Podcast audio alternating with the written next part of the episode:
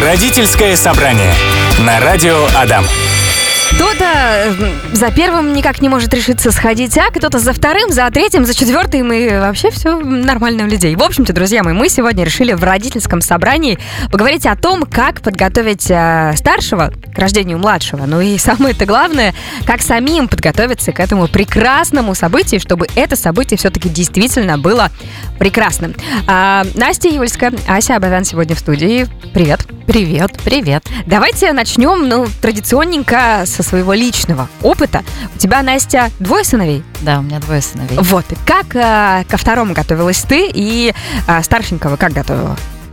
Сколько ему тогда уже было? Так, э, ему на момент рождения второго сына младшего было пять лет. Мгм. Было пять лет. А, слушай, как в тумане. Вот ты мне сейчас задаешь вопрос, я такая, «А как я готовила? Ну, как-то мы разговаривали, он наблюдал за изменением моего Мгм. тела. Но такая самая для меня милая вещь, я шла рожать э, младшего с татуировкой на животе. Это была татуировка топтышка. Такая наклейка. Все поняла. Да, да, да, Переводная. наклейка, да, переводная, причем он мне периодически туда клеил, говорил, вот это, вот это для него, для Ага. Гриши. Как-то так, это было очень мило и трогательно. Так, а ты сама в семье какая? Я младшая. Как э, твои старшие, получается, Да. сестры? Да, сестра одна. Сестра, Да. как она э, Ну вот- отреагировала, когда ты родилась? Да, у нас есть такая семейная история, да, когда э, ожидала сестренку, такую миленькую, нежную, там. Ну вот как ты сейчас, да? С кудряшкой, Да, да, да, да. Румяную, красивенькую, да. Все такую э, симпампушечку. А, Я родилась в июле, поэтому родители принесли нечто, как она описывает, такое. Ну, я была там с какой-то уже аллергией, вот это что-то такое, потничка была. В общем, я была перемазана какой-то белой мазью. Я куксилась, я морщилась, я издавала не очень приятные для ее музыкального слуха звуки. И она говорит, и вот и она говорит, и? А, а И где? вот это я ждала. А где? Где моя красивая сестренка? Ну, ей пришлось подождать. Так, а, Ася, у тебя как? У меня все с точностью наоборот. У меня один сын, но при этом я старшая из трех сестер, и э, это точно история про то, что как не готовили к появлению младших. Так, и как это было? А, Я не очень помню, когда появилась средняя сестра, ну то есть вторая после меня. Вот когда появилась третья, а, я немножко помню, но не подробно. А вот легенда в семье ходит такая в родительской. А, Тогда еще были стационарные домашние телефоны, Мгм. соответственно, происходит звонок из роддома, когда там мама уже родила, и а, кто-то вот из сотрудников роддома говорит, мы вас поздравляем, у вас родилась А девочка, трубку? а трубку взяла Ага. я. На что я отвечаю, а зачем нам девочка, не нам не надо, у нас уже две есть. Э, Поменяться не разрешили там, нет? Не знаю. Ой, это не вам, ошиблись. Попробуйте еще раз. Отмена. Видимо, видимо, не это самое. Это было не очень возможно. Э, Привезли младшую. Я примерно помню, как вот она там в кроватке лежала, еще чего-то. Но, кажется, я со средней наводилась. К младшей у меня столько нежности и интереса уже не было. Расскажу про себя. У меня э, есть брат, по папе, получается, родной. У нас с ним разница 20 лет. То есть он меня на 20 лет младше. А, и когда он появился, когда он немножечко подрос, и папа мне, значит, в какой-то момент говорит, Лен, а вот ты в курсе, что когда Сашке будет 20 лет, тебе уже будет 40? И я сначала так напряглась, такая, в смысле 40? Ну, потом я нашла ему, что ответить. Я попросила его посчитать, сколько ему будет так далее. И все, больше он мне, знаете, этих вопросов уже не задает. Поделились мы уже тут своим собственным опытом. а, Каково это почувствовать себя уже старшенькой или младшенькой, может быть, да? А, ну, а теперь все-таки давайте поговорим о детях, как их правильно подготовить к тому, что скоро появится в семье братик или сестренка. Что, с чего начать вообще? Как разговаривать? Ну, ладно, сами поняли, уже успокоились пока, но мы к себе тоже перейдем обязательно. А вот с детьми, как им объяснить? А, Мне кажется, здесь все-таки надо как, с каким-то возрастом определиться. Да? Окей. Одна история это когда малышня там лет до трех, может быть, даже до пяти, и это какой-то формат такой игровой, сказочный. А вот знаешь, вот там что там, три поросенка, например, да, они Мгм. же братья. А Вот представляешь, у тебя тоже может быть братик или сестренка, то есть какая-то такая сказочная история. Мгм. А чуть э, постарше это можно на примерах э, знакомых семей каких-то, да, вот смотри, они там брат и сестра, или там братья, или еще как-то. Э, Вот, у тебя тоже может быть брат или сестра. Если это... Да, давай продолжим.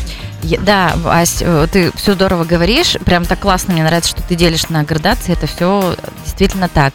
Я знаешь, про что думаю? Про то, что можно рассказывать э, вообще о своей беременности детям, когда это станет, ну, то есть, когда они сами это заметят, да, Мгм. то есть, э, это станет заметным, то есть, не предвосхищать, там, да, сделали тест на беременность и бежать сразу ребенку говорить. Это можно сказать, там, отцу, ребенка, семье, да, кому-то взрослым. Детям с этой информацией пока сложно будет справиться. И тогда, ну, если появился там животик, малыш стал задавать вопросы, то тогда можно уже говорить, это вот, наверное, возраст до 5 лет, да? И, наверное, Да, поддержу, наверное, только вот младший возраст. Да. Лет с пяти это уже и пораньше стоит сказать, когда вы уже уверены, беременность есть, э, Да. вы сами готовы к этой беременности, к рождению нового ребенка. Да, и тогда это может стать действительно, ну, таким командным делом ожидания малыша, правда. То есть тут уже малыш может стать, ну, там, не малыш, а ребенок с пяти лет может стать непосредственным участником этого такого семейного события. Он Мгм. может как-то в этом участвовать. Ему можно объяснять, ему можно показывать изменения, да. То есть он уже здесь, ну, немножко по-другому воспринимает эту информацию. Он А, там- а каверзный вопрос можно задавать? Кому? Ребенку, маме или тебе? Нет, а, вам сейчас Конечно. двоим. А, Если ребенок э, задает, в принципе, логичный вопрос, мама, а дети-то откуда берутся? Вот тут что делать? Прекрасный вопрос. И Э, как, как ему отвечать на это Точно, все? точно так же смотрим на его возраст и отвечаем согласно возрасту. Если до пяти лет, э, э, отвечаем, ну, как есть. Я Мамы и папа Да. решили, что они хотят еще кому-то дарить свою любовь. Так. У них появился малыш. Все, подробностей ему никаких не, Нет, не надо. Капуста, Тут аисты, действия что точно еще? нет. Ну, точно Всё. нет никаких капуст. Вот тут тоже, ну, у меня, по крайней мере, я так поддерживаю эту позицию, и лично там в моей семье это поддерживается, что вот отвечать на те вопросы, которые задает ребенок, четко их слышать и отвечать конкретно, понятно, то есть не уходить в дебри, да, если там ребенок не спрашивает, а как там, вот, а как действительно, Ага. да, Мгм. это произошло. Если он спрашивает, то тут уже можно как-то конкретизировать. Я бы добавила, есть еще такая распространенная история, что бабушки и дедушки начнут рассказывать про аистов и капусту. Мгм. И тогда, если ребенок задаст вам вопрос, а как же, вот, а, вот бабушка говорит так, всегда можно на это ответить, ну и прекрасно, у бабушки такое понимание. Я тебе говорю о том, Мгм. что вот мы с папой решили, ничего страшного, что есть разные взгляды на эту историю. У меня здесь есть чудесная история, вот прямо из личного опыта. Так. Сыну как раз было 5 лет, но это было, ну, он, в общем, задал вопрос. Задал вопрос, э, вообще, как появляются дети. Мы уже это обсуждали, а тут ему прям бы- было интересно физиологическое, то есть как действие, что случилось. Мгм. И я, значит, ему там собралась, выдохнула, вдохнула и начала как-то так спокойно объяснять. Он меня так внимательно слушал, слушал, смотрел, и потом говорит, мам, как пазлы, да? Я говорю, да. Он говорит, все, пока. Понимаешь? Я такая, а, ну вот, вот это именно ему, вот эта информация, понимаешь, ему нужна была. А я так начала как-то так со всей ответственностью, подбирая слова и метафоры.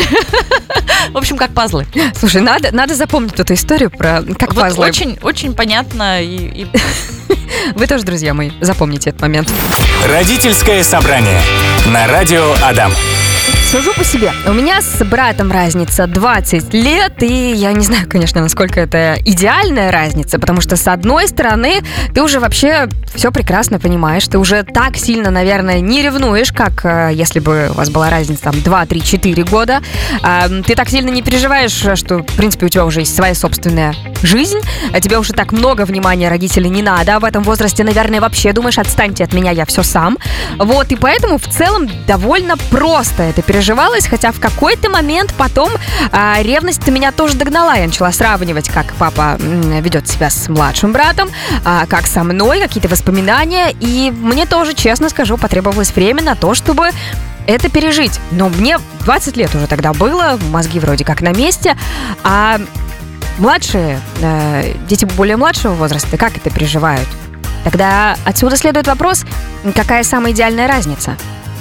И мой ответ. Идеальной разницы нет. Но, Все понятно. да, но смотри, э, мы точно рассматриваем этот вопрос э, с точки зрения такого, что для старшего ребенка это всегда будет такое непростое кризисное время. Да? Каким бы радостным соусом это не, ну, не поливалось и не преподносилось в семье, это все равно кризис. Да?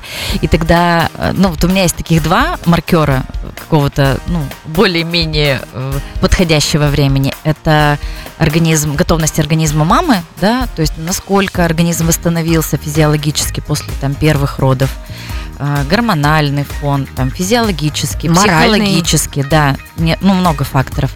И второй маркер это чтобы рождение ребенка младшего не совпало с каким-то ну важным переходным событием в жизни старшего ребенка. Ну, например, это э, поход в детский, ну там первый раз в детский сад или там первый раз в первый класс. Э, ну что там, переходный возраст тоже, да, какие-то кризисы. Кризис трех лет, ну это вот про детский сад то же самое. Переезд. Ну, то есть какие-то значимые события в жизни э, ребенка, чтобы не совпадали с еще одним таким кризисным событием. И тогда есть шанс, что ребенок э, рождения своего младшего братика или сестренки переживет, ну так попроще ему будет, полегче. Но точно ревность будет, Лен. Это Вот, такое очень кажется, да. здоровое чувство. Да, как раз хочется напомнить, что это нормальное, естественное чувство, потому что многие родители вот в моем опыте начинают спрашивать, э, скорее даже не так, э, пугаться. Ой, божечки, мой старший ребенок э, ревнует, а что делать, чтобы не ревновал? А что делать? Да ничего не делать, потому что это естественно. Мы можем э, регулировать этот процесс в том плане, что насколько он здоровый или нездоровый. То есть чтобы ребенок э, старший, он условно там не разваливался от этого, а младший не начинал этим манипулировать, например, да. А, Но важно же не допустить до этого момента, поэтому как изначально, может быть, вести себя для того, чтобы старший э, не так сильно ревновал. э, на мой взгляд, самый важный момент это подчеркивать уникальность каждого. Вот все вокруг этого, то есть э, уникальность старшего, ты старший, тебе можно больше. Вот смотрите, да, есть э, распространенная, опять же, такая стратегия родителей, типа ты же старший. Да, ты более вот это не та ответственный. история. Нет, не в этом смысле, а уникальность как привилегия, что ты старший, тебе можно чуть позже ложиться спать. М. Ты можешь кушать интересную еду, а малышу это еще недоступно. То есть уникальность, да, ам, какие-то такие привилегии, которых нет у малыша. И уникальность в том плане, что, например, у каждого родителя должно быть время, которое он проводит только со старшим ребенком. Это может быть 15 минут в день всего лишь. Но это время конкретно только этот родитель и только этот ребенок. Мгм. Да, и тогда, если я тут дополню, что ты меня прямо сейчас натолкнула на третий марк- маркер, который есть. Э, Если вы э, рожаете младшего там братика или сестренку, будьте готовы в первый год уделять старшему в два раза больше времени. Вот это реально так. И такой маркер. Если у вас есть на это силы, физические, психологические, вам помогает семья, то тогда это такой маркер, что ребенок с этим справится, ну, помягче, полегче. Но ревность точно будет. И я тогда, Лен, говорю про то, что ты говоришь, как это сделать, чтобы не чувствовать? Да нет, это нормальное чувство. Говорит, что да, это правда так.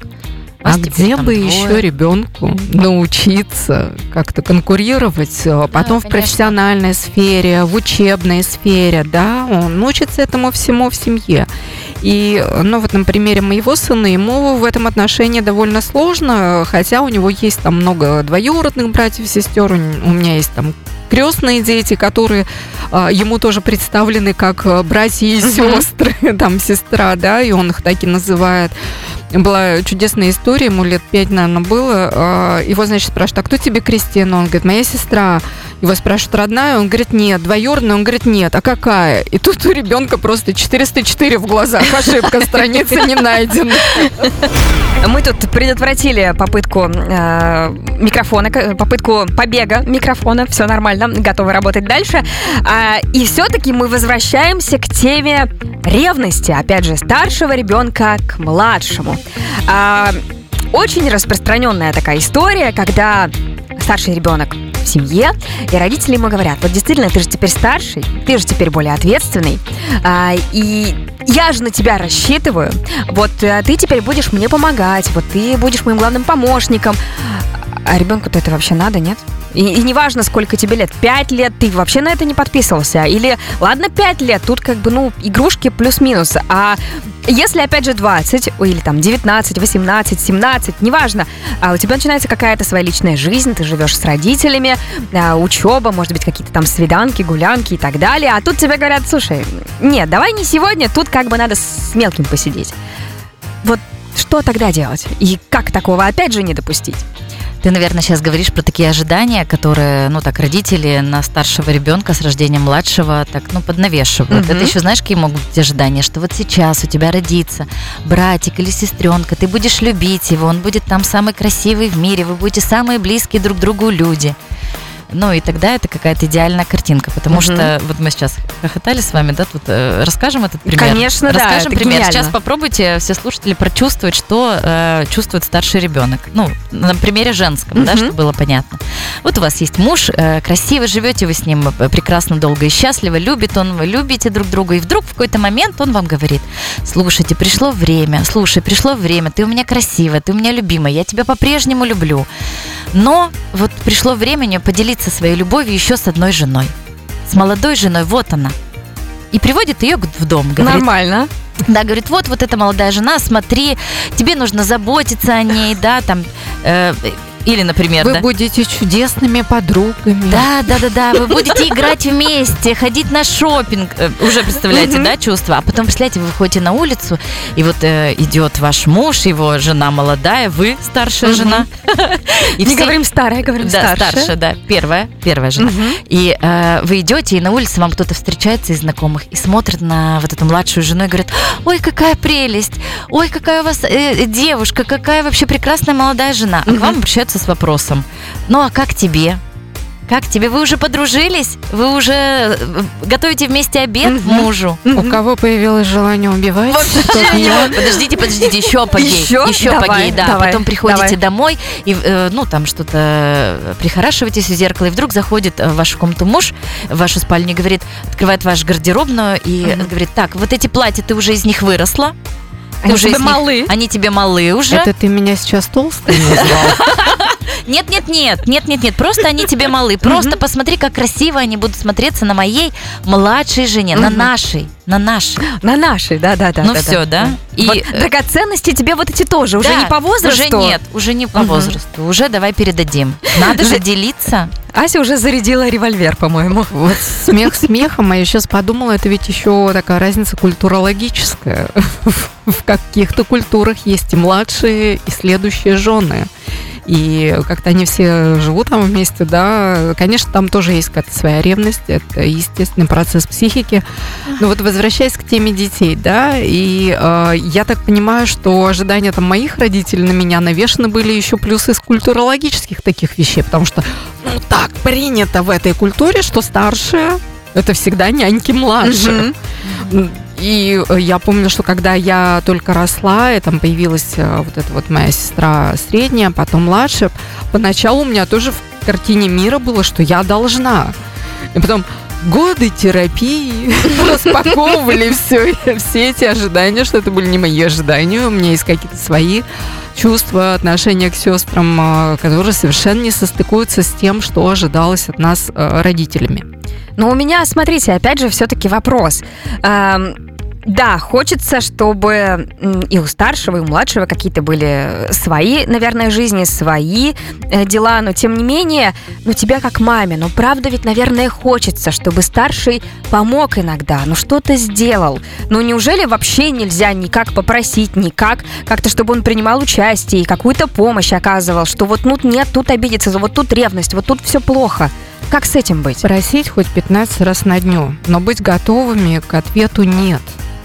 И э, я предлагаю в таких случаях всегда относиться к таким вещам, которые мы от кого-то ожидаем, но ну, у человека есть право это э, сказать нет, отказаться от этого.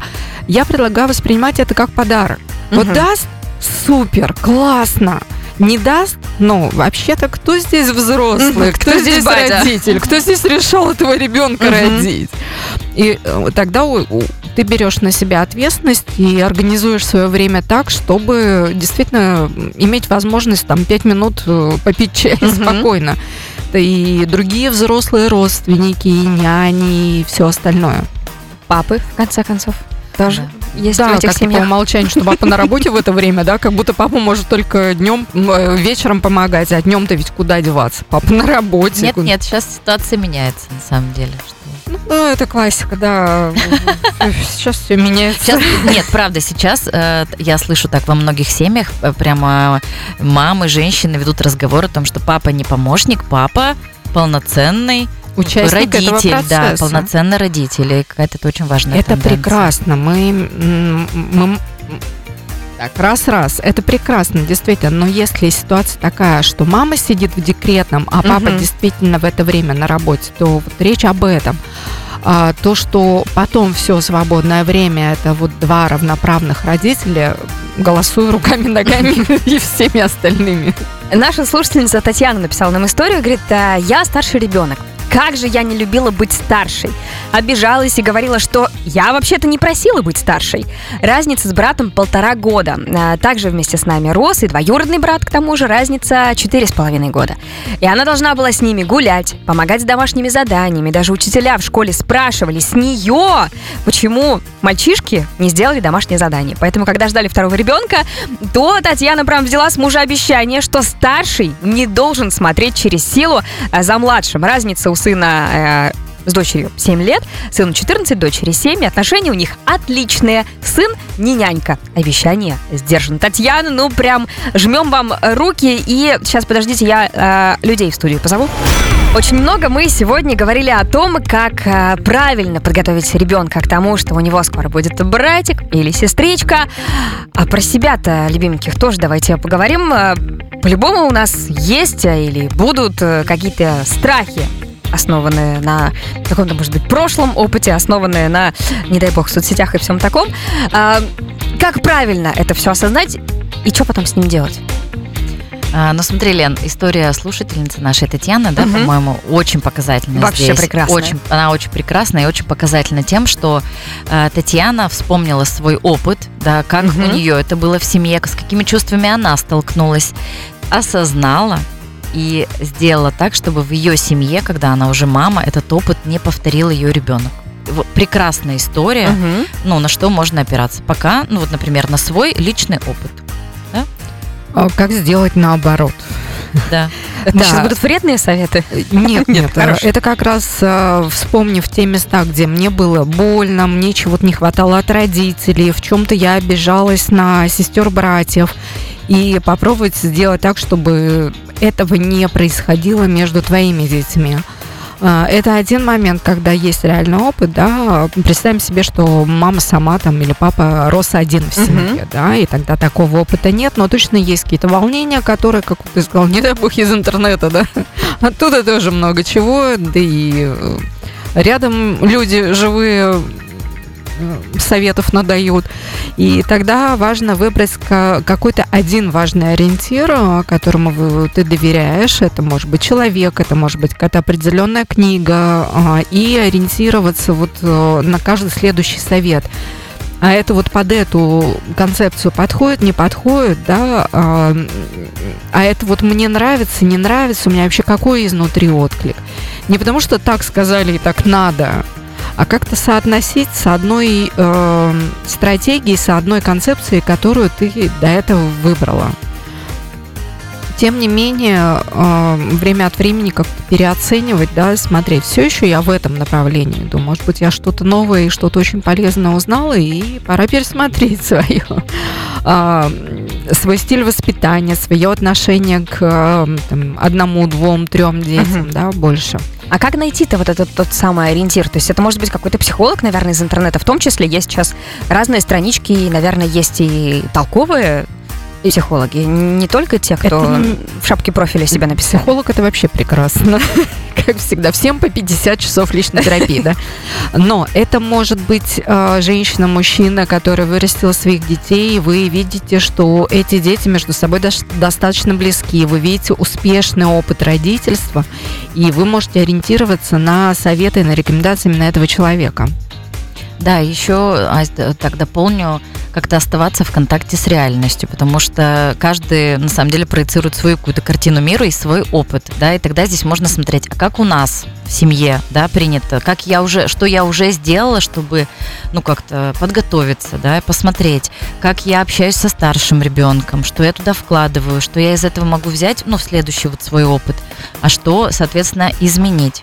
Да, дополню, кстати, про ориентацию на реальность, да, сверяться с реальностью. А это ведь еще и реакция самих детей Да, конечно. Как старший реагирует? Э, Если он э, с удовольствием, не знаю, вот ты рассказывала, там, можно, нельзя про...